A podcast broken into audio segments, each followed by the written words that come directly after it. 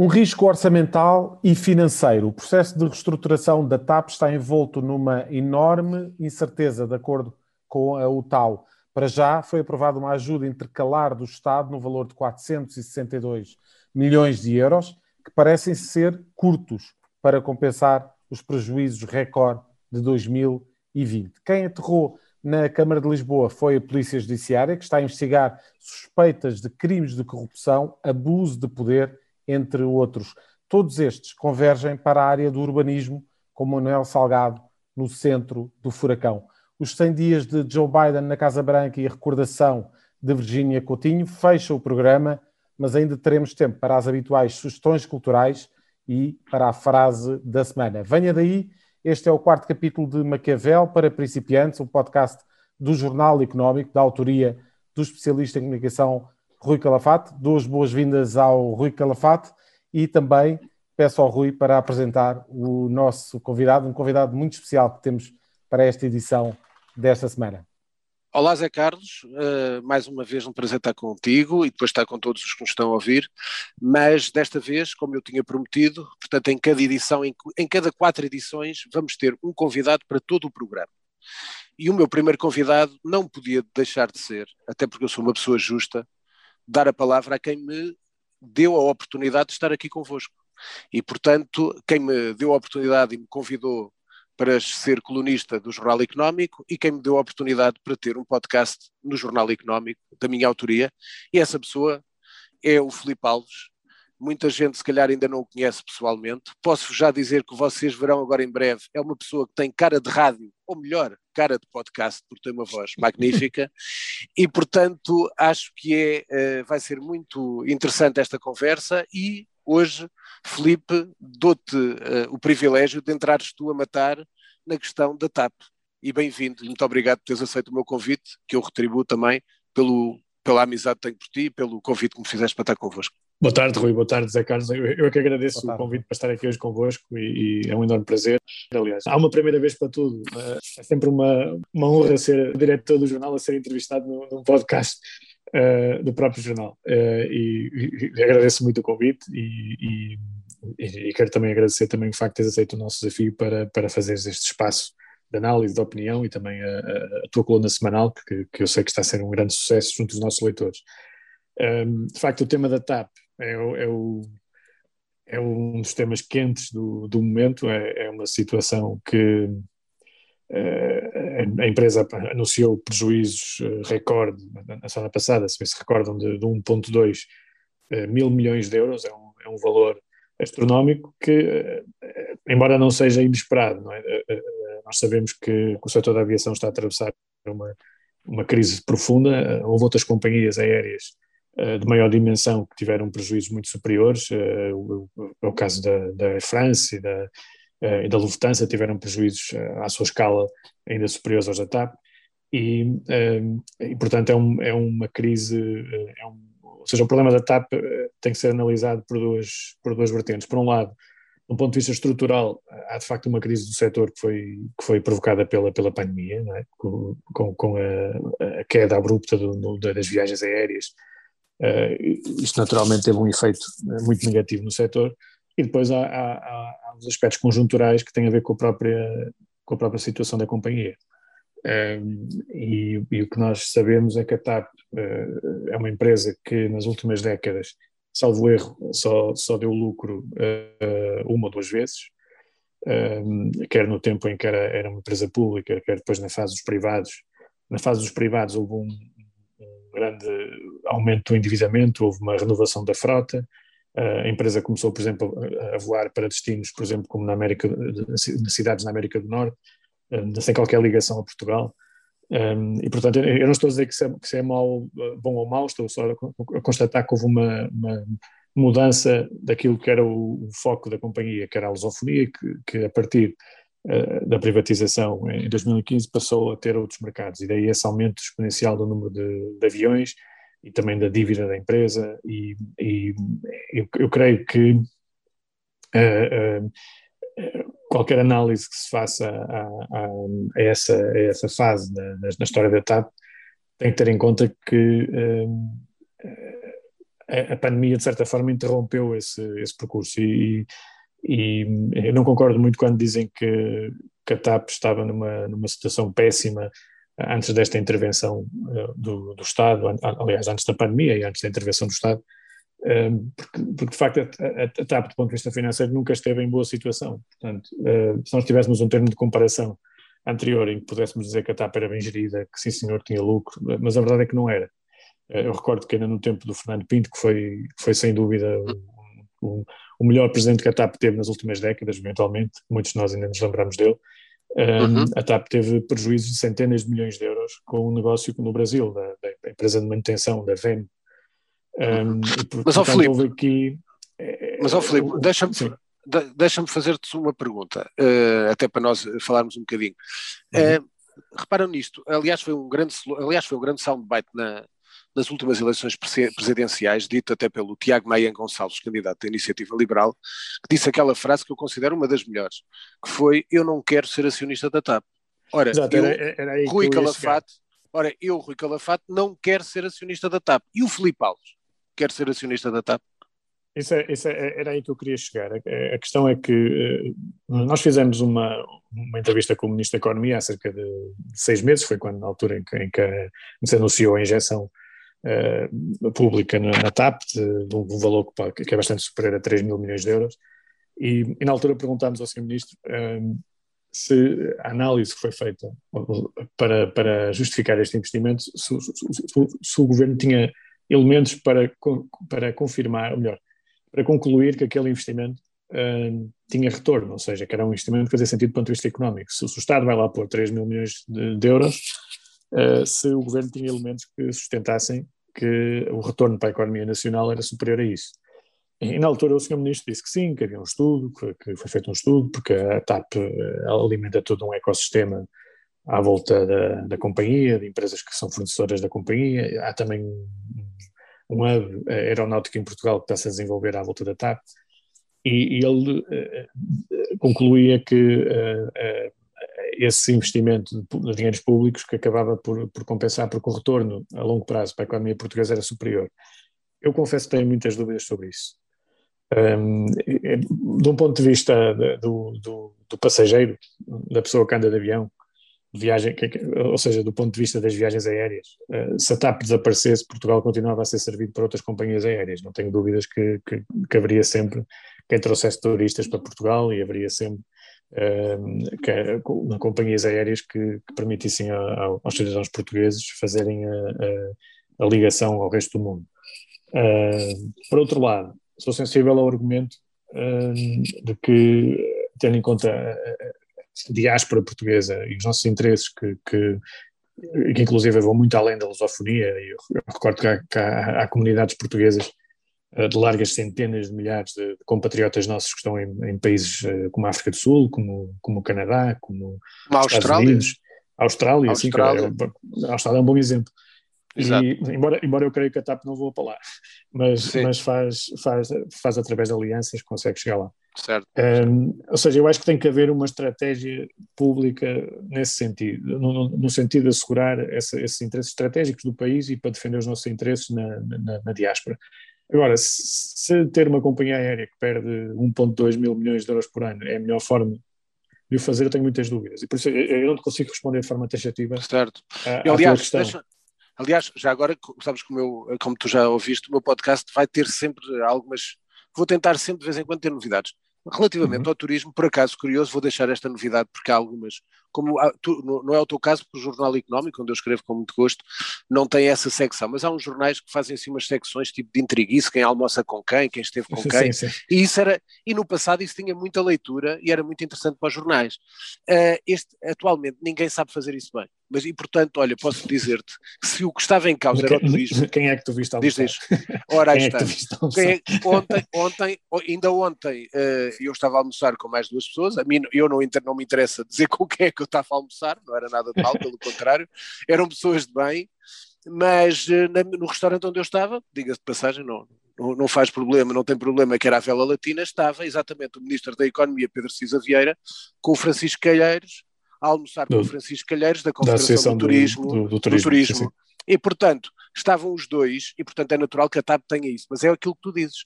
É muito interessante que nenhuma companhia vai deixar de servir os portugueses ou de quem queira vir para cá. Claro que a isso, isso... esse é que é o fator. Isso eu concordo contigo. Mas há outro fator que eu te queria perguntar e que é, tem a ver muito comigo. Às vezes tu já sabes que eu sou um pouco mais duro, mas duro, mas sempre elegante e sem entrar na esfera da, de processos e não sei o quê, que eu, eu ando há 25 anos na comunicação, primeiro fui jornalista e depois na e nunca tive nenhum processo. E portanto sei muito bem o que digo e tenho as medidas para aquilo que estou a dizer. Mas há aqui um caso que nós temos, e queria ouvir a tua opinião. Há muitos meses, como tu sabes, se calhar há mais meses do que a entrevista que o Pedro Cisa Vieira deu ao Jornal Económico, o outro ministro das Infraestruturas, neste caso o responsável direto pela TAP, Pedro Nuno Santos, anunciou que haveria um processo de, ligado aos headhunters para arranjar um CEO. Ora bem, até agora esses meses todos passaram, não há CEO nenhum. Aliás, aquele Ramiro, não sei quê, anda só a oferecer no, no, no Expresso para continuar numa entrevista que deu perfeitamente uh, nada e nada mais nada é igual a nada. Portanto, ele deu uma entrevista de nada ao Expresso a oferecer-se e na semana anterior, numa entrevista à TVI 24, o Sherman, que às vezes faz crer que, que é o CEO e é apenas um Sherman, e como eu digo, desculpa o termo, Felipe, mas o Miguel Frasquilho, portanto refiro-me ao Miguel Frasquilho, esse Sherman, continua a oferecer-se também e a dizer que está disponível. Ora, eu uh, lembro-me também de Miguel Frasquilho, desde o tempo em que ele era assistente na Universidade Católica. E já na e quando ele era assistente na Universidade Católica já era uma nódoa. E para mim continua a ser uma nódoa. E portanto eu costumo dizer que ele, para lá de gestor, ele acima de gestor, porque ele nunca foi um gestor de excelência, é apenas um licenciado em mediocridade. E eu gostava de saber se tu achas que com Miguel Frasquilho não é um péssimo sinal e, sobretudo, para uma companhia que está a fazer um esforço, está a injetar capital de todos os portugueses, mas ao mesmo tempo está a despedir pessoas, mas quem está a dar a cara por esta crise é Miguel Frasquilho, se achas que vale a pena e se Miguel Frasquilho tem competência para ser chairman da TAP. É, pronto, eu, não, eu, eu, eu, confesso que eu não partilho dessa avaliação tão dura que faz Miguel Fresquilho. é, é, mas é, eu acho que o Miguel Fresquilho tem, tem um ponto positivo que tu mencionaste, que é, que é daquela administração que estava em funções antes da pandemia, é, é, foi o único que continuou a dar a cara e continua a tentar segurar a companhia, continua a tentar aguentar o, o barco, por assim dizer esse processo que tu mencionaste do, do Headhunter, de facto, uh, houve, houve a possibilidade de um, gestor alemão que era, eu peço desculpa se eu me engano no nome dele, mas eu creio que era uh, Bindenberger, que era pelo, o antigo CEO da Saudi, certo, mas pelo, que sei, mas pelo que sei, Filipe era um senhor que já estava na pré-reforma. Sim, mas era um especialista. Nós estamos pois, a falar de, de um setor que, é, corre, a esse corre, nível... É, Concordo é contigo, nível... Acabaste de dizer uma palavra. Ele é um especialista. De. Exato. O, problema aqui é que, repara. Mas, ó Filipe, deixa, desculpa uh... interromper. É que tu disseste que esse senhor alemão era um, era um especialista, é um especialista ainda não veio para cá. E é um especialista, efetivamente. Eu acho muito bem que se perca algum tempo a encontrar alguém com as características específicas para um setor tão específico. Ele, o que eu acho é que o Miguel. É. Mas ele já não veio. Agora, o que eu acho tu disseste muito bem que este é especialista, mas o que eu acho é que o Miguel Frasquilho não é especialista em rigorosamente mas nada. Mas na, na, posição onde está ele não tem que ser. A questão é essa. Mas o problema, Filipe, mas ao Filipe, o problema é que ele tem dado, tem dado entrevistas, como se, não sei se viste a entrevista que deu à Carla Moeta na semana passada e ao sim, sim. Vasco Rosendo na TV 24, e parece um homem que pode, quer e manda na tapa. E não é. Alguém que lhe eh, diga. Ele, ele, ele manda na, na parte como é que é de explicar? Ele pode, ele, ele como chairman é o presidente do Conselho de Administração, portanto ele pode mandar, entre aspas, na empresa, sem mandar na parte operacional. Ora, a parte operacional, e isto é que é o grande problema da TAP, é que o número de, o, este universo da, da, da, aviação, da gestão de topo na aviação, estamos a falar de pessoas que têm salários muito superiores àqueles que uh, a TAP pode pagar. Isto, isto para, ser, para ser sincero. Certo, estamos a falar certo, de uma liga mundial de gestores em que eles são, são, são um pouco mais de meia dúzia, na verdade, e, ou algumas dezenas, e, e em, em, em muitos casos se conhecem entre eles, e, e, é muito difícil atrair um gestor de topo com uma empresa como a TAP, onde uh, nós temos um, um, um, ministro das infraestruturas que na prática é ele que manda na TAP. Ou seja, certo. não estás a falar do Fresquilho, mas quem, quem, quem, está a gerir a TAP neste momento chama-se Pedro Nuno Santos. Uhum. E, e é muito difícil atrair alguém de qualidade e alguém que acredite na, na, no mercado, alguém que acredite na, na gestão privada, no mérito, numa empresa dominada por políticos. Isto é válido aqui como em qualquer parte do mundo. É, é, muito difícil atrair isso... alguém para aqui. E creio que terá sido isso também que afastou, que afastou este, este CEO alemão. Um, portanto, mas portanto, isto, este é um tema um que vai continuar e é um tema que vai continuar isto ad eterno, isto não tem solução. e, o, eterno e, e, o grande problema e, e, o grande mistério é qual é que vai ser o buraco negro e qual é que é o poço sem fundo, até onde é que vai o dinheiro público para a ser injetado na tapa, é a minha grande Sim, e até, quando, e, até onde é que vão os cortes que, que, que, que, que a vai ter, vai ter que realizar. Eu, eu, eu, voltando ao início da nossa conversa, eu, eu eu compreendo o argumento do Tiago Maia Gonçalves, eh, de facto, sermos acionistas da TAP forçados, não é? Eh, não é, não, é, não é algo que seja muito agradável, mas também temos que pensar que estamos a falar de milhares de pessoas que dependem da empresa e diretos e direto e indiretamente, ou seja, a TAP é um, é um ecossistema que, que dá de comer a muita gente. Um, e, e esse, se esse ecossistema desaparecer, é verdade, lá está, mais uma vez, do ponto de vista do passageiro. Uh, vamos continuar a ter aviões para nos levar a, a, ao estrangeiro, e eu, Madrid, a Paris, a Londres, ou Estados Unidos, seja onde for, mas uh, desaparece um centro de competências do país. E por, isso eu, eu, não sou muito. Eu tenho algumas dúvidas em relação a esse tema e não sou taxativo na recusa da intervenção da TAP. Eu acho que tem que haver uma estratégia e o que não há neste momento é isso. E depois uh, vimos uma, uma espécie de, de, cavalgada heroica, cavalgada para a frente do, do ministro Pedro Nuno Santos, que, que, não sei se defende o interesse público. É aquela ideia de que o Estado vai entrar na TAP e vai. É, é, é Portugal, Portugal colocou-se numa situação muito desagradável uh, e, e as, as, coisas poderiam ter corrido de outra forma se, por exemplo, se, se, se este governo, ou melhor, o, o governo anterior, é, do António Costa, não tivesse renegociado a privatização da TAP porque claro que a, a, companhia ia ter problemas da mesma, uh, ia haver uma necessidade de uma injeção pública, mas uh, se calhar as coisas seriam diferentes. Uh, e, e, e, esta, esta coisa, que, com isto que aconteceu, o que nós vemos é que quem, quem saiu a ganhar com isto foram os privados, basicamente. Conseguiram sair da empresa, salvaram-se saíram, não perderam dinheiro com a, com a empresa e o Estado é, é, é, é que ficou com, com o menino nas, nas mãos. É, ficámos boas. E, mas mas o, às vezes ouve-se falar o, o ministro Pedro Nuno Santos e parece que, que foi uma grande vitória do, do, interesse público e o Estado. E eu acho que o interesse público não se defende pelo controle público das empresas, defende-se por, por regras uh, de concorrência que existam efetivamente e que sejam bem aplicadas e, e por, por, pelo respeito pela lei e pelo respeito pelo interesse público é uma coisa que em Portugal não, nem sempre abunda, como sabemos, não é? Outro tema que tem marcado os últimos dias uh, está relacionado com as buscas na Câmara de Lisboa, suspeitas de crime de abuso de poder, participação económica em negócio, corrupção, violação de regras urbanísticas e tráfico de influências são uh, uh, algumas das suspeitas de crimes que estão a ser investigadas. Rui, estamos aqui a falar de uma situação que uh, poderá uh, abranger aqui o, a parte, a área do urbanismo na Câmara Municipal de Lisboa, com o vereador Manuel Salgado, o ex-vereador Manuel Salgado, claramente aqui no centro do furacão. Bem, como vocês sabem, acho que já falámos disso até no, noutra edição, eu conheço bastante bem a Câmara Municipal de Lisboa, uma vez que fui diretor de comunicação da Câmara de Lisboa durante dois anos. E, portanto, conheço muito bem a máquina da Câmara, sei muitas histórias da Câmara, conheço muitos corredores escondidos da Câmara e estou completamente à vontade para falar disto. Ora bem, primeira, primeiro assunto, antes depois de ouvirmos o, o Felipe, que gostei muito de ouvir agora sobre a TAP, e aliás, como é natural, fez um excelente contraponto comigo porque eu sou sempre mais agressivo, nomeadamente contra o fresquilho, e aí é a diferença. Um diretor de jornal tem que ter mais cuidado, porque tem que falar com os Shermans de vez em quando. Mas pronto, passando à frente. Mas uh, eu vou-lhes dar aqui dois, duas notas interessantes que eu acho que eram bom para a conversa. Reparem nisto.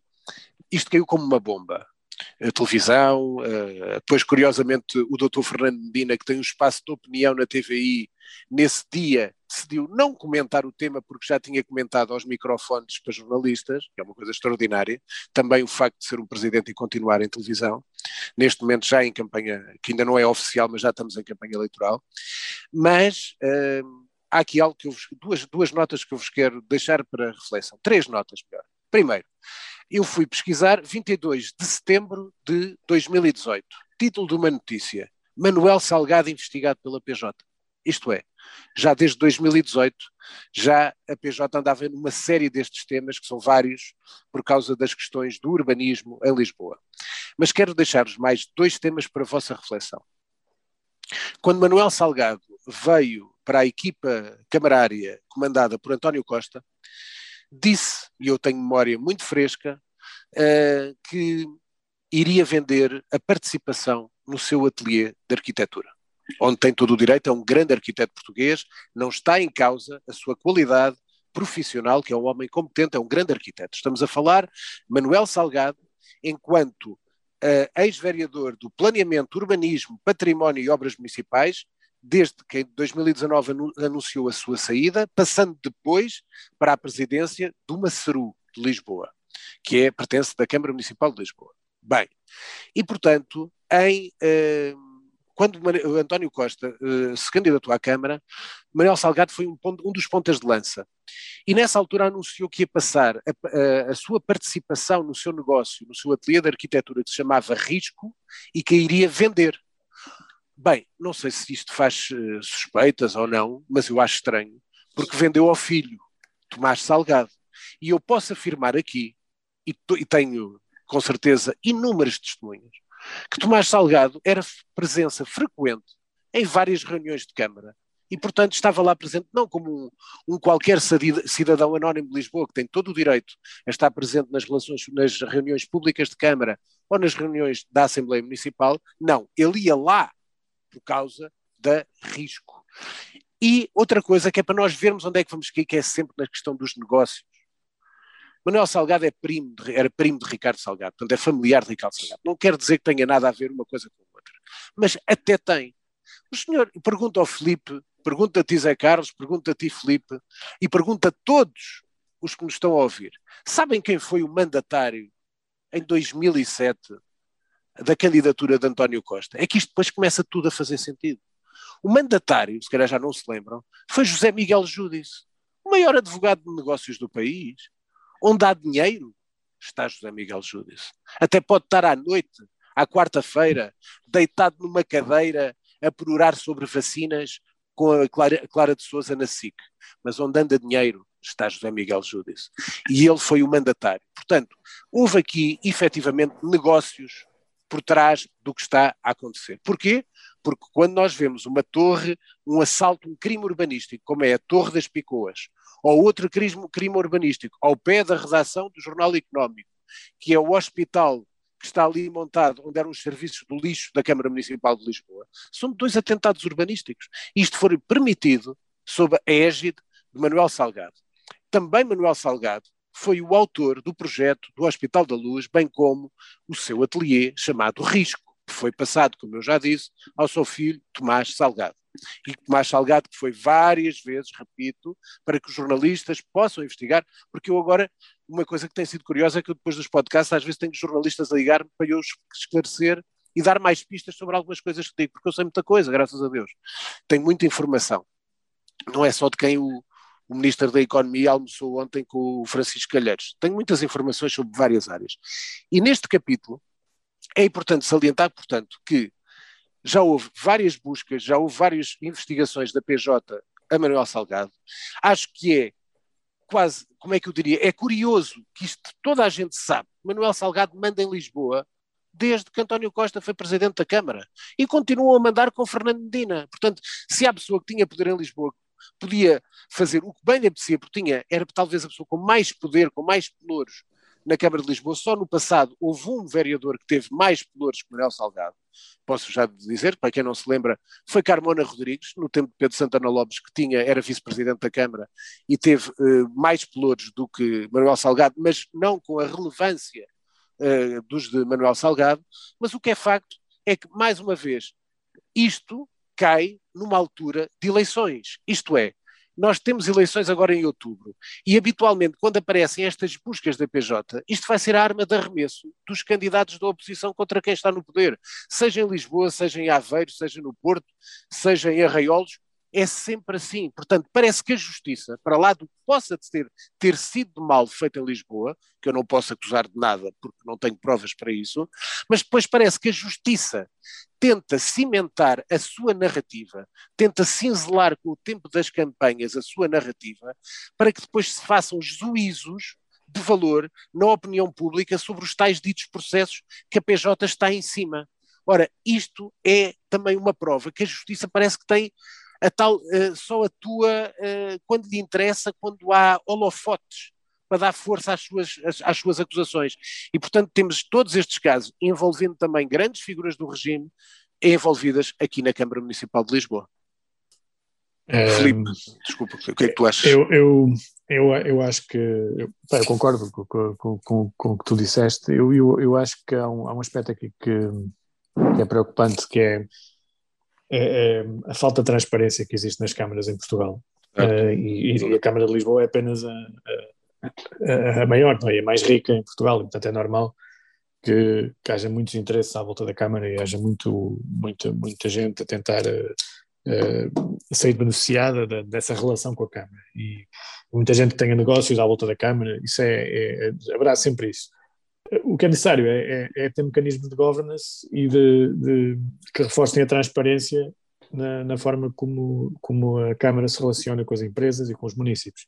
E daí a forma como os projetos são aprovados, a forma como, como, como os temas são tratados. E o que nós vemos, é, pelo menos segundo aquilo que foi noticiado, é que há suspeitas que incidem sobre, sobre Manuel Salgado e que tem a ver precisamente com, com este tipo de situações, com, com, por exemplo, no caso do, não creio não estar em erro, mas no caso do Miradouro de São Pedro de Alcântara, uh, ele, ele fez um, tomou uma decisão, um ajuste direto, por urgência imperiosa, uh, para, para fazer ali uma obra, e, no entanto fez isto, concluiu que havia essa urgência sem ter nenhum, ainda feito um parecer uh, do LNEC, que era a entidade que devia, devia dar esse parecer. Portanto, há aqui coisas que, um, quer haja corrupção, quer não haja, isso é uma, é uma, é uma decisão que só os tribunais é que podem, podem concluir.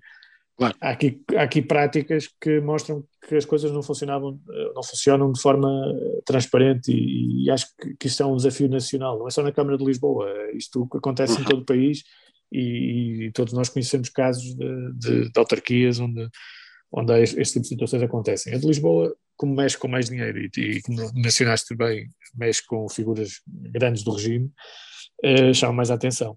Um, e, e, no caso de Manuel Salgado, há, houve ainda outra, outra, outra coisa que foi feita nos últimos anos e que também não contribuiu para essa transparência, que foi a criação daquela sociedade de reabilitação urbana, Certo. Uh, que ele, quando saiu da Câmara, foi para lá. Portanto, é, é, quase como se criasse, criasse uma espécie de Câmara Sombra. Não, desculpa, uh, Filipe, fora deixa... do, do escrutínio, Filipe. fora dos holofotes. Isso não, Filipe, não desculpa é... só, só aqui fazer-te uma pequena emenda. As, as cerus já existiam. As cerus foram criadas no tempo do Pedro Santana Lopes. Na altura até houve três cerus. Depois é que foram reduzidas. Portanto, a ceru não foi uma, uma não, não foi criada na altura. Não foi criado na altura tipo para ele. Agora o que estás a dizer está correto. Mas é, ele saiu para lá e, e saiu, da Câmara e foi para a SURU. Portanto, estás a dizer, está corretíssimo. Isso é verdadeiro. A, partir do momento em que, ele, em, que uma pessoa como ele vai para uma, um veículo desses, quer dizer que o poder vai para lá. É? Exatamente. E isso, uh, isso não, não, não ajuda à transparência e não ajuda à boa governação. Outro aspecto que eu acho que aqui nesta história que é muito importante, há mais dois aspectos que me chamaram a atenção nesta história. O primeiro é, é o facto destes, destes, processos se arrastarem durante anos. De facto, como disseste bem, eh, isto começou em 2017 salvo erro. As primeiras notícias Sim. são de 2017. Certo. É, estamos aqui quatro anos depois, curiosamente, ano de eleições, volta ao tema. E isto, isto mina a confiança na justiça, mina a confiança na, nas instituições e, e, não ajuda a justiça. Se, se, se, se, o que pretendemos é que exista justiça, quando falo em justiça, refiro-me encontrar, uh, uh, havendo culpados, encontrar os culpados e, e, e sancioná-los ou uh, absolver as pessoas e, e, libar, e libar as pessoas e, e, limpar o nome delas, esse, esse, esse, esse fim não é, não, não, não é alcançado e andamos anos e anos e anos nisto e depois com, com os processos a servirem de arma de arremesso das campanhas eleitorais é, é muito triste isto enfraquece a, a justiça e, e, afasta os cidadãos da política e da própria justiça. E depois, o segundo aspecto também que eu achei muito curioso e que também tem a ver com um tema que, que me incomoda muito, que é, que é o facto em Portugal se dar tanta nós devemos ser o único, o único país europeu, pelo menos que eu, que eu conheça, que, que tem tantos políticos em prime time. E aquela, aquela, aquele episódio na, na TVI foi lamentável. Eu, eu, eu, percebo que o Fernando Medina não queira falar do assunto no seu espaço de comentário, mas, mas que a TVI tenha aceito e não tenha colocado as questões. Aliás, aliás a, a, o espaço de comentário começou logo com uma introdução da, da pivô. Da Carla, que, foi a Carla Moeto. Que, que, havia, que já, já falou sobre o tema e por isso decidimos não falar. Isso não é absurdo, é, é o jornalista tem que fazer perguntas. Não, claro. é, eu, o Fernando ainda pode não querer responder, mas tem que ser questionado. E esta coisa de dependermos de políticos no ativo ou se, no, semi-ativo que, que que, têm ali um púlpito onde falam e, dizem que lhes apetece e, e que, que, nem sequer, nem, como vimos neste caso, nem sequer uh, estão, estão, dispostos a responder às questões que toda a gente quer, quer saber, toda a gente quer ter respostas. E isto não é. Acho que o jornalismo está a fazer um mau serviço à, à democracia também com isso. É. E, e, aqui neste, é um exemplo. Sim, e aqui neste tema há aqui uma frase de um, de um físico alemão Uh, que era o senhor Georg Lichtenberg. Aliás, quem fala melhor alemão do que eu é a Helena Ferro de Gouveia, que também tem um podcast aqui no Jornal Económico. Qualquer dia também a convido para vir comentar, até porque vai haver eleições alemãs. Portanto, a sim, Helena sim, sabe bastante da Alemanha. Ela conhece isso tudo. É.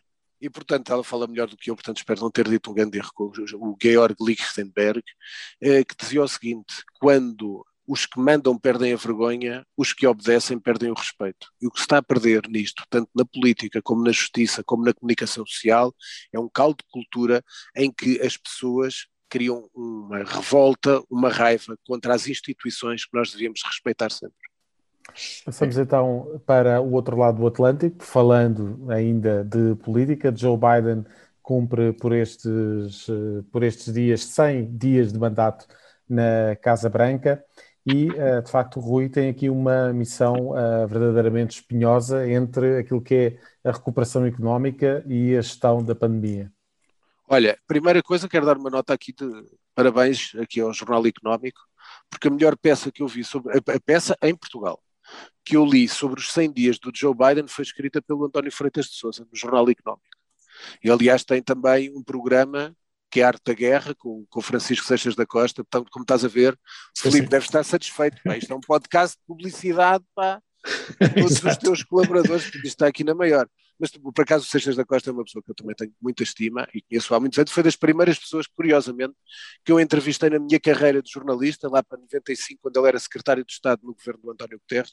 Sim, foi sim. o Francisco Seixas da Costa, quando ele era secretário de Estado. Um, e, portanto, quero, aqui nesta, nesta questão há algo que, que é importante realçar. Uma pequena brincadeira. Estes são os 100 dias de Biden e, como vocês sabem, os 100 escreve C-E-M. Mas os 100 dias de Biden, o que são importantes nele são 100 dias de Trump. Mas os 100 dias de Trump são com S. Portanto, isto é a grande diferença de Biden para Trump. O que se impôs aqui foi o silêncio. Enquanto no outro tínhamos uma tempestade uh, a toda a hora, a todos os segundos, via Twitter, via televisão, via todas as intervenções, nós temos um homem que é, efetivamente, tem que se reconhecer, não é um homem brilhante, é um homem uh, que sempre foi um, quase um segunda linha e, portanto, seria sempre um bom vice-presidente, como foi de Barack Obama, mas que tem, e isso também é interessante para vermos como a sociedade americana está de alguma maneira também fragmentada, é, e também fruto ainda da, da, da, da grande falange de apoio que ainda mantém o próprio Trump, é que abaixo das taxas de aprovação dos últimos 70 anos, o único que esteve abaixo do Joe Biden, portanto, quando se diz que ele está a arrancar bem, cuidado, porque Joe Biden teve uh, apenas abaixo dele uh, Donald Trump nos primeiros 100 dias em termos de taxa de aprovação dos americanos. Porque, reparemos, Joe Biden tem 52% de aprovação, mas os dois mais, desde há muitos anos, foi Ronald Reagan, 73%, e foi o George Bush pai, com 71%. O Barack Obama tinha ao fim de 100 dias 69%. O W. Bush, portanto, aquele presidente anedótico e burro, tinha 63%. E mas comparado Clinton, com o Trump era um grande estadista. Mas compara, comparado com o Trump era um estadista. E o Bill Clinton, 59%. Ora bem, o que isto significa é que estes números, esta popularidade que eu, que eu acho que ele ainda não tem, o que ele tem conseguido, a meu ver, que eu acho que isso é que é de enaltecer, é voltar a elevar a instituição Casa Branca e presidência dos Estados Unidos, tentar apaziguar de alguma maneira a sociedade civil americana, apagar e reverter uma série de decisões, nomeadamente as questões de alterações climáticas, uh, aquela questão do ódio, mas, e portanto reverter tudo o que seja caminho traçado pelo, pelo, pelo Trump, e ao mesmo tempo já deu um forte, e aqui contigo, Filipe, terás mais à vontade para falar sobre isto, um pacote de 1,9 bilhões de dólares de relançamento da economia e, sobretudo, também mostrar isto que isto é importante. O, o, o, aliás, os presidentes americanos nos últimos primeiros 100 dias têm que dar sempre um sinal de que são duros, portanto, também já autorizam um ataque aéreo à Síria. À Síria. Uh, e, portanto, é este caldo de cultura de um homem que me parece, acima de tudo, comparado com, a, com, esse, com, essa, com esse cataclismo, com esse tsunami que se vivia diariamente na, na Casa Branca, é, acima de tudo, um homem calmo, sensato, razoável e que uh, vai dar ao mundo pelo menos alguma calma e que é muito necessária nos tempos em que vivemos. Eu, eu acho que, para começar um bocado pelo, pelo que disseste sobre ele ser brilhante ou não, eu acho que esse tipo de juízos, eh, por muito que seja a nossa percepção neste momento, nós temos que, que, que esperar até que, até que ele deixe um legado. É claro, para, para, chegar, vou dar um, um, exemplo conhecido. O Winston Churchill, quando, quando, se tornou primeiro-ministro, era visto como um alcoólico falhado. Eh, tinha 60 e tal anos e ninguém dava, ninguém dava nada por ele. E, e, e, nas décadas seguintes passou a ser um herói. E, e a missão que Biden tem pela frente é, é no fundo, uh, pacificar os Estados Unidos e mantê-los unidos. É que a coisa já está a este ponto. Claro. Uh, os Estados Unidos, neste momento, já, já, já há sondagens, aliás, que foram noticiadas até por, uh, noticiadas por uh, jornais sérios, como, como o New York Times e outros, onde, onde se, se, fala que uma grande parte dos americanos receia uma segunda guerra civil e, um, e admite que os Estados Unidos podem desaparecer como país, pode haver uma, uma break-up. havia, aliás, curiosamente, aqui há uns anos, não sei se te recordas, havia um cientista russo um sociólogo russo, creio, que, que dizia que os Estados Unidos iam, iam desfazer-se por volta de 2020. E na altura toda a gente achou que ele era louco. Uh, isto, isto, foi no, no, no, início do mandato do Obama. Uh, mas hoje em dia já, já dizem que, afinal, o tipo tinha, tinha alguma razão.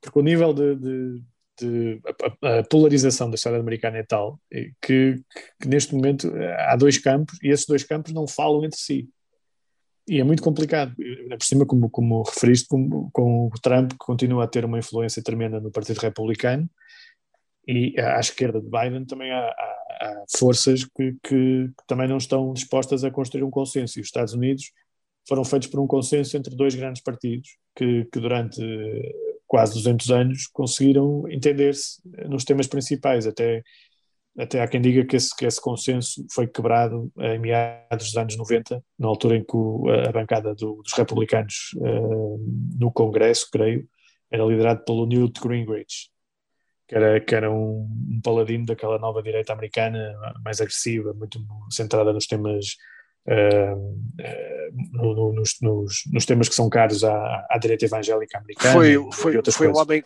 foi o homem que ganhou muito palanque na altura exatamente do caso da Mónica Lewinsky. Do caso da Mónica Lewinsky, é, exatamente. exatamente. E foi é, é, até essa altura o Partido Republicano e o Partido Democrata eram, cooperavam num conjunto de dossiês eh, que eram vitais eh, para, para claro que o, o eh, a componente da Guerra Fria até, até, até ao final dos anos 80 também ajudou a isso, porque havia um inimigo comum e tanto os democratas como os republicanos é. queriam, queriam manter o, o American Way of Life. E a partir do momento em que desapareceu a União Soviética, os Estados Unidos tiveram ali uns 10, 15 anos em que foram a hiperpotência. A, expressão foi cunhada por um, por um ministro dos negócios estrangeiros francês, que era o, que era o Hubert Védrine, salvo erro, que chamava-lhe hiperpotência. E hoje em dia, um, uh, quando, quando, quando se deu essa hiperpotência, eh, também, também se começou a voltar a vir ao de cima as tendências isolacionistas de uma grande parte dos, dos americanos, isolacionistas e anti-governo federal. Uh, aliás, vimos um aumento exponencial do número de milícias armadas nos Estados Unidos. Os Estados Unidos têm, têm neste momento, têm mais armas do que habitantes. Portanto, imaginem, uh, um país com 300 e tal milhões de habitantes, há mais metralhadoras do que, do que seres humanos. E é uma, é uma sociedade muito violenta e muito polarizada. E a, a missão de, de, Biden é pacificar o país, uni-lo, mantê-lo unido e criar as bases para o futuro. Isto é, para um homem de 78 anos, isto é muito complicado. Por outro é, lado, e... estes 100 dias, uh, mencionaste a, a, linha dura da, da parte internacional. Uh, ele, eu creio que os Estados Unidos estão a descobrir, o Biden está a descobrir que os Estados Unidos de 2021 não são os Estados Unidos de 2016 ou 2015. Um, uh, perdão, uh, estou a dizer mal, ele, ele, teve, ele, esteve na Casa Branca até 2016 como vice-presidente. Ele teve até, dois, exatamente. Até ao final de 2016. E, e hoje, hoje, hoje não é, as, as, coisas não são assim, nós estamos num mundo multipolar e, e muitos uh, norte-americanos e muitos decisores provavelmente ainda não perceberam que já não são a, hiper, a tal hiperpotência e que uh, tem, por um lado, tem um rival, um rival geoestratégico muito, muito poderoso que está a crescer uh, no Oriente, está armado até aos dentes e que, e que está a ameaçar a hegemonia dos Estados Unidos e que, e que até pode, pode perfeitamente uh, dar origem a uma guerra, que, é a China. E ao mesmo tempo tem a, Rússia, com, com, que é liderada por um homem que, que na minha opinião, é, é, é talvez o o, o maior estratega na, a, nível, a nível da política internacional, que é Putin, que está, que está a testar a nova administração por acaso, na, Ucrânia. Por acaso, por acaso aí, olha que eu tenho uma, uma aí não, não é, acho que o Putin é um tipo muito mais inteligente do que cá em Portugal, cá em Portugal e no, no eu acho que ele é um grande Eu acho que ele é um grande estratega. Acho que mesmo. as pessoas uh, têm a mania de conceber a visão do outro consoante a nossa e consoante o nosso pequenino pedaço de terra onde vivemos. Ora bem, o Putin é muito melhor do que se pensa e o Putin é, é essencial para a Rússia como a Rússia é. Se alguém espera ter um líderzinho democrático na Rússia, esse não, líder vai é demorar é muito pouco tempo. É, é eu acho, Tem que ser um líder Europa, forte.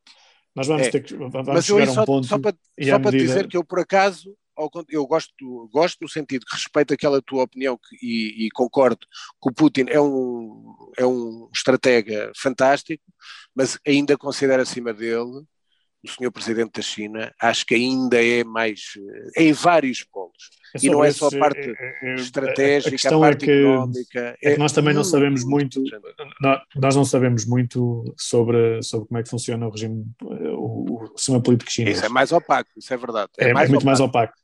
É e a Rússia, a, Rússia é um, a Rússia é um país europeu. Nós às vezes esquecemos disso, mas a Rússia faz parte da Europa e até 1917 fazia parte do sistema de alianças da Europa.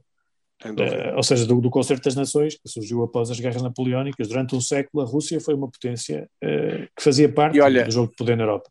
E, e é saiu e é desse jogo de poder sim. devido ao comunismo, e com o fim da Guerra Fria havia na Rússia quem, quem defendesse que, que, a Rússia devia ocupar o seu lugar, e na Europa também, que devia ocupar o seu lugar à mesa das potências europeias. E, e, o que aconteceu é que, uh, como os Estados Unidos continuam aqui envolvidos na Europa e como a Rússia derivou no sentido do, do, do autoritarismo e de um modelo distinto do nosso, acabou por não haver esse regresso. Mas eu acho que mais tarde ou mais cedo a Rússia vai ter que ser readmitida na família das nações europeias. Isto é algo que. Mas olha que... que o De Gaulle, o de Gaulle dizia que, que um dia a Europa Unida havia de ir para o Atlântico aos Urais. E certo. eu acho que o futuro pode passar por aí. Agora, não, é, não com este regime e não com este Sim. modelo. Mas, mas só para completar a parte do, do Biden, Não, é que eu só queria, só queria. Não, a propósito que, isto, estás a dizer. Mas só para dizer. Não, não, já terminas. Deixa, eu deixo terminar. Sim, sim. Uh, terminas tu. Só para dizer que a propósito disso, de todos esses desafios, isto vem-me à cabeça uma frase que eu vi, eu gosto muito de cinema brasileiro, o cinema brasileiro é muito pouco conhecido em Portugal. Pois e é. há pouco tempo vi um, vi um filme, eu tenho, tenho um grande acervo de cinema brasileiro, e vi um filme que se chama Sagarana. O Sagarana é baseado num livro do Guimarães Rosa, que é um grande escritor de língua portuguesa, e que esse filme é do Paulo Tiago, e em que há uma frase que diz assim, sapo não pula por natureza, é por necessidade mesmo. E neste momento Biden Sim, tem que dar esse pulo por, por necessidade, não é pela sua natureza, é pela sua necessidade de compreender o mundo, como tu disseste bem, que mudou completamente após os tempos em que ele passou na Casa Branca no tempo com Barack Obama. Mas, mas, mas, mas eu não sei é se, é, e isto pode parecer paradoxal, embora apesar de todo esse comportamento errático, que é estavas a falar do Trump, eu não sei se o mundo é mais seguro com, com o Biden na, na, porque de facto é, o, Biden está a fazer uma coisa que, de facto, do ponto de vista do interesse nacional dos Estados Unidos, e é preciso recordar que ele é presidente dos Estados Unidos, não é o presidente do mundo, é presidente dos Estados Unidos e defende os interesses dos Estados Unidos, é, que faz sentido, ele está a tentar reconstruir o multilateralismo e ao mesmo tempo a tentar juntar os seus aliados, no fundo reparar o, reparar os danos causados pelo Trump na, na relação com, com, a Europa e com outros, com outros aliados uh, a nível mundial, está a tentar fazer uma frente comum contra a Rússia na Ucrânia e contra, e contra a China no Mar da China. Uh, recordo que, que, o Reino Unido, ainda acho que foi esta semana, anunciou, anunciou não, já, já estava anunciado, mas, mas que, que, que partiu uma, um carrier group, ou seja, o, o, um dos novos porta-aviões que, que a Royal Navy tem, vai partir para, para, para o Mar do Sul da China a França também já tem lá tropas e, e, e barcos. Vão fazer exercícios com, com o Japão. Ou seja, o que, é que, é que está a acontecer? Está a acontecer um, um, um build-up de, de, forças ocidentais e dos seus aliados no Mar da China para conter o expansionismo chinês. Isto, a, a situação está a ficar muito perigosa. Sem dúvida. Um, e isto, Biden apanha isto uh, também, também no, no, no, seu, no seu mandato. E estamos já na reta final deste episódio de Maquiavel para principiantes nota agora para falar de Virgínia Coutinho, empreendedora portuguesa eh, que foi considerada uma das maiores especialistas em redes sociais do país. Faleceu na passada terça-feira, vítima de doença oncológica. Felipe, no artigo que assinaste no Jornal Económico, em uh, coautoria com a Mariana Bandeira, chamaste-lhe uma força da natureza. Sim, é, eu creio que era uma forma de, de descrever a Virginia Coutinho. Era uma pessoa que, de facto, tinha, tinha uma energia imparável. Ela, ela estava sempre envolvida em mil e um projetos, era uma referência na sua área. Um, e, e, e, creio que, que esse mundo do marketing digital em Portugal ficou muito mais pobre com a, com a, sua, com a sua morte tão, tão prematura. Ehm, eu era amigo da, da, da Virgínia já, já há muitos anos uh, e, e, acompanhei essa, essa evolução dela, mas sobretudo ela, ela era um ser humano excepcional e eu, eu creio que, que, é sobretudo por aí que, que, que, os seus amigos a vão recordar, ou seja, como uma pessoa que, que tinha um coração enorme, ela, ela, ela além dessa, eu, eu, diria que ela tinha duas grandes paixões, um era, era o marketing digital e outro era, era, era, a solidariedade e, e, e o, o, facto de apoiar uh, uh, iniciativas uh, meritórias em Portugal e lá fora. Ela, nas últimas semanas, estava a trabalhar na, na criação de um fundo para apoiar jovens mulheres em Moçambique, por exemplo. fez voluntariado também, também noutros projetos em, Moçambique, eh, era uma pessoa que utilizava os conhecimentos que tinha na área do marketing digital, do ponto de vista técnico, para dinamizar esses projetos e tentava sempre ajudar da, melhor forma que pudesse. E, e, e, pronto, e a sua, a sua partida creio que nos deixou a todos um bocado mais pobres, bastante mais pobres e, e, e, creio que vai ser, vai ser, a falta da Virginia vai ser sentida por muita gente, não só pelos seus amigos, mas por todas as pessoas que a conheciam e que tiveram a honra de, de privar com ela. Quando, quando, quando morre alguém tão jovem como a Virginia, de uma forma tão inesperada, eh, isso foi uma doença oncológica, mas foi uma doença oncológica muito rara, eh, sem, sem possibilidade de cura, e entre o eh, entre o, para terem uma ideia, o, o, o, diagnóstico da doença foi cerca de sete semanas antes dela morrer. Portanto, foi tudo muito rápido, foi um choque para muita gente. Um, e, e, a Virginia deixou, antes de, de, falecer, ela deixou uma mensagem no, no Facebook uh, em que uh, pedia para, para, aproveitarmos a vida e para, para todos, todos juntos tentarmos fazer deste, deste mundo um sítio um bocadinho melhor. Eu, creio que foi isso que ela tentou fazer eh, enquanto cá esteve e acho que, que devíamos todos pensar nessas palavras dela e, e de facto aproveitarmos a vida e, e às vezes eh, temos tendência a chatear-nos com, com, com questiúnculas e com assuntos que não são importantes e esquecemos as coisas que realmente são importantes. E este tipo de, de, de acontecimentos também devem-nos fazer a todos pensar nisso. Ora, da minha parte, eu associo-me àquilo que estavas a dizer, eu conheci a Virgínia também. Uh, a Virgínia, antes da Virgínia, como vocês sabem, eu deixo sempre aqui, portanto, falo sempre alguma coisa relacionada com a comunicação uh, em Portugal, ou pode ser no estrangeiro, mas neste caso, portanto, falei da Virgínia, mas antes de ir à Virgínia, uh, também marcar e dar nota da morte também do Rui Trigo. O Rui Trigo foi uma pessoa extremamente importante, agora estava já fora de, deste mercado da comunicação e do marketing, mas o Rui Trigo foi durante muitos anos provavelmente uma das pessoas com mais influência em Portugal na comunicação, através da agência que comandava, que era a Brandia, portanto no início do século, do início do, do, do milénio, aliás, um, e do século também, mas uh, foi de facto a, a, a personalidade dos mídias eh, eh, ligada à comunicação e ao marketing provavelmente mais importante em Portugal. Trabalhou muito na altura com o Durão Barroso, com o governo Durão Barroso, uh, por exemplo, mas com outras pessoas também, e portanto também morreu de cancro, morreu no sábado passado, tive nota disso só esta semana, e os meus pêsames. Quanto à Virgínia, a Virgínia eu era eu conheci a Virgínia porque eu sou, o, o Filipe era amigo dela há mais anos, até por, por ligações até de distrito, de Braga, porque ela era de Moreira de Cónegos. Agora, a tragédia de facto uma pessoa que morre aos 36 anos, completamente, um cancro completamente raro, eu também li o texto dela, pus uma mensagem a dizer Força Virgínia, mas eu uh, guardo da Virgínia o seguinte, o que ele disse, o que o Filipe tu, tu disseste foi tudo, é corretíssimo, uma força natureza, sempre sorridente, sempre bem disposta, sempre com boa energia, e eu conhecia porquê? Porque na fase, houve ali uma fase uh, que de, não sei se tu te lembras, se o Zé Carlos se lembra, que houve uns blogs de comunicação que estavam, tinham imensa audiência, toda a gente comentava e tal. E era o meu blog, o It's PR Stupid, o Luís Paixão Martins também tinha um blog, a Alda Magalhães Teles tinha um blog, e havia um blog que se chamava PR, portanto, era P-I-A-R, mas baseando-se no PR, Public Relations, que é a nossa indústria. E era um, um blog que era feito por quatro pessoas, sou amigo dos três, um deles também já trabalhou na minha empresa, portanto, Rodrigo Saraiva, António Marques Mendes, o Alexandre Guerra e a Virginia Coutinho, foi aí que eu a conheço. E era sempre, e foi aí que ela deu também, importante para ela no seu crescimento, porque ela publicava quase todos os dias textos ligados ao, ao marketing, à, à, à, área digital, e foi quase o salto dela em que foi ali que ela criou, eh, como é que eu diria, a imagem de ser uma pessoa muito competente na sua área, muito interessada e que estaria constantemente em modernização, como a área do digital é para quem segue esta vida, o digital está todos os dias a, a inovar e, há, portanto, é preciso um acompanhamento. E a Virginia estava sempre em cima do acontecimento. Era uma pessoa que se perde, é um sorriso que se perde, é uma força de viver que se perde, é uma professora.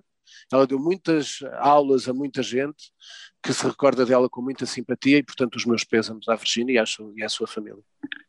Rui, passamos então para as suas sugestões culturais desta semana. Olha, sugestões, eu vou primeiro dar a sugestão que esta semana inicia-se, eh, já se iniciou, aliás, a, quadragésima edição do Fantasporto, porque na semana passada houve uma pessoa que me mandou um comentário que eu não dizia nada sobre o Porto. Então, meu caro amigo, aqui está, uh, Fantasporto iniciou-se esta semana, como toda a gente sabe, é o Festival Internacional de Cinema do Porto, tem uma marca histórica muito importante e, portanto, iniciou-se esta semana. As salas já estão abertas, já podem ir ao cinema. Depois, como eu já expliquei, os livros, quando eu sugiro livros, só tu, Zé Carlos, e neste caso o Felipe e o Nuno Braga, que me dá assistência técnica, estão a ver os livros que eu tenho na mão. Portanto, o último livro que eu li é um livro que eu recomendo, é um livro que podem comprar só na, na livraria da Travessa, ali na, na Rua da Escola Politécnica em Lisboa, ou encomendar, que é uh, As Memórias da Fernanda Montenegro.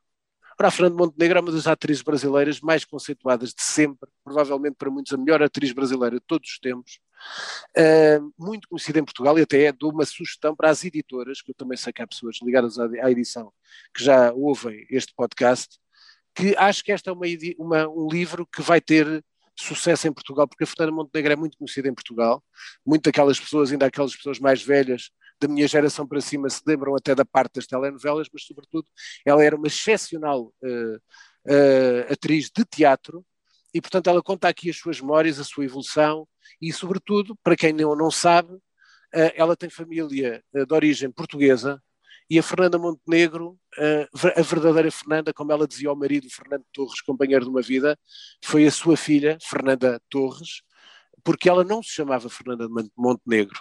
O nome dela era Arlete Pinheiro. E, portanto, um grande livro sobre a Arlete Pinheiro, a verdadeira Arlete Pinheiro, que era a Fernanda Montenegro. Os outros dois é só uma curiosidade, para quem gosta de cinema, foram os dois primeiros livros que eu recebi este ano e que encomendei. Porque eu gosto muito da, do filme noir, que foi um filme que marcou Hollywood, as produções de algumas de uh, série B americana. Isto é um livro que se chama Hard Boiled, que junta as melhores frases de todos os filmes do, do filme noir. Uh, e portanto é um livro muito engraçado. Este, ainda mais complicado, chama-se Painting with Light. Eu vou deixar esta sugestão para quem gosta muito de fotografia, porque o autor deste livro é o John Alton. Para muitos não, pós-cinéfilos sabem quem é o John Alton. O John Alton foi provavelmente o melhor diretor de fotografia do filme noir em Hollywood. E este livro, para lá ter imagens fabulosas de uma série de filmes onde ele aparece como diretor de fotografia, tem uma parte que para mim é muito chata, mas para quem gosta de fotografia deve ser extremamente aliciante, que resume todo, vou-te mostrar para vocês, tem as técnicas de fotografia, como é que ele fazia as sombras e a luz, que são as, as bases do filme noir, e portanto é um livro extremamente uh, interessante e que eu encomendei, e portanto só isto, só por, chama-se Painting with Light, John Alton, só por uh, encomenda do, estrangeiro. Por último, se queres que eu diga, para a frase, vamos ter sempre uma frase que eu testei na semana passada, a frase que eu também peço comentário ao Felipe e agradecendo aqui este longo, mas penso que interessante para quem nos ouviu podcast, a frase que eu escolhi é também do Jornal Económico, da primeira página do Jornal Económico e de um economista. E depois deixaria a palavra para o Felipe. A frase é do João César das Neves, que às vezes é um bocado polémico, eh, às vezes à direita demais, beato demais, mas que de vez em quando também diz umas coisas certas.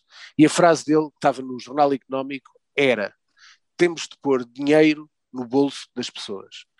É a base do futuro. Ao contrário do que dizem aquelas luminárias, o professor Conraria e a professora Peralta, que andam todos os dias, eu gostava imenso de saber como é que eles preparam as suas aulas nas universidades, algumas delas são pagas por nós, porque trabalham e são professores em universidades públicas, passam todos os dias nas televisões e nos jornais como é que eles preparam as aulas, em vez de andarem a dizer que é preciso mais impostos e é que a burguesia do teletrabalho é que tem que pagar mais, não, meus amigos. Neste caso, nós precisamos que haja dinheiro a circular para a economia voltar a fluir e podermos ter o regresso, que agora temos condições para isso, dos, das micro e pequenas empresas poderem voltar a faturar, dos restaurantes poderem continuar a empregar pessoas, em vez de andar a fazer a pequenas empresas, como é o meu caso, que sou dono de uma pequena empresa, andar a tentar extorquir os empresários com mais impostos, que é a única solução também de alguns medíocres.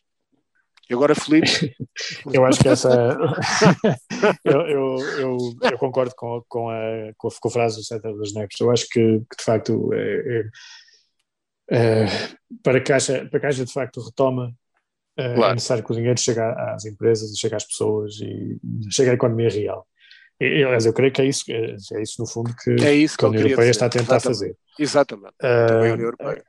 Agora, a questão aqui é, eu tenho algumas dúvidas em relação à forma como esse processo vai ser feito em Portugal. Nós temos o PRR, que é o Plano de Recuperação e Resiliência, que vai receber uma quantidade imensa de dinheiro eh, são, são mais de 50 mil milhões de euros que vão entrar em Portugal. É, é uma, é uma se não estou a é, erro, Filipe, se não estou a erro, acho que são 64 mil milhões de euros. 64, eu, eu não 64 quis avançar o número, era. Mas, mas, mas, tinha razão, é, era mais de 50. É, 64 mil milhões. Mas desse montante, uh, apenas à volta de 13% é, é para é destina-se ao, ao, ao setor privado, ou seja, o Estado e as entidades públicas vão, comer a maior parte desse bolo. Um, os defensores deste modelo dizem que, que, que, de facto isso é importante para modernizar a máquina do Estado que é, e também que o dinheiro que entra no Estado vai, vai uh, indiretamente vai para a economia privada, para o setor privado. Um, também, é, também é verdade, mas mesmo assim, um, de facto, o que, o que parece é que é um, é um plano eh, demasiado uh, estatizado é um plano que se esquece das empresas e que não faz chegar o dinheiro a quem ele precisa imediatamente. E eu recordo-me que no início da crise, quando, quando começou esta, toda esta, esta situação da pandemia, o Mário Draghi, que agora é, é primeiro-ministro de Itália, uh, escreveu um artigo onde ele dizia uma coisa, alguma coisa deste género. Uh, o BCE tem, pura e simplesmente, colocar dinheiro na mão das pessoas imediatamente. Uhum. Que era, basicamente, a ideia que ele sugeria, isto estamos a falar de Mário Draghi, que, não é, que, quer, que é é a pessoa que provavelmente salvou o euro, como sabem, na crise da dívida soberana. Sem dúvida, sem dúvida. Uh, e o plano dele era, era algo desse género. O BCE acreditava diretamente uh, um montante, eu já, já não me recordo do valor exato, mas acreditava um, um, uns milhares de euros na conta de cada europeu. Diretamente, sem burocracia, sem dificuldades, zero. Uma, uma coisa simples, direta e eficaz.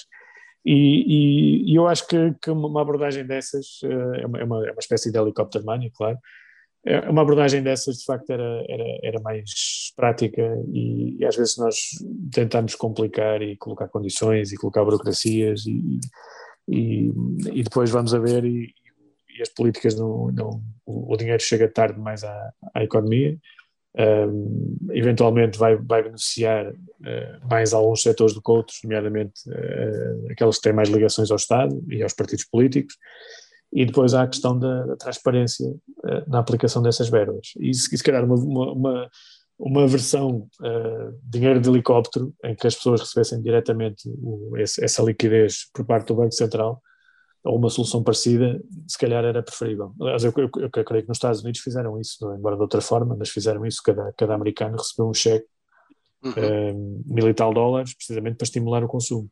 O que, é que nós temos, o que é que nós vemos hoje? Os Estados Unidos já estão a recuperar, a economia deles já está, já está inclusive já está a dar uh, fortes sinais inflacionistas e, e vamos, estamos a caminho de uma situação em que, em que a Europa vai estar condenada durante algum tempo mais uh, a ter taxas de juros negativas e os Estados Unidos vão entrar novamente na, na, nas taxas de juros positivas.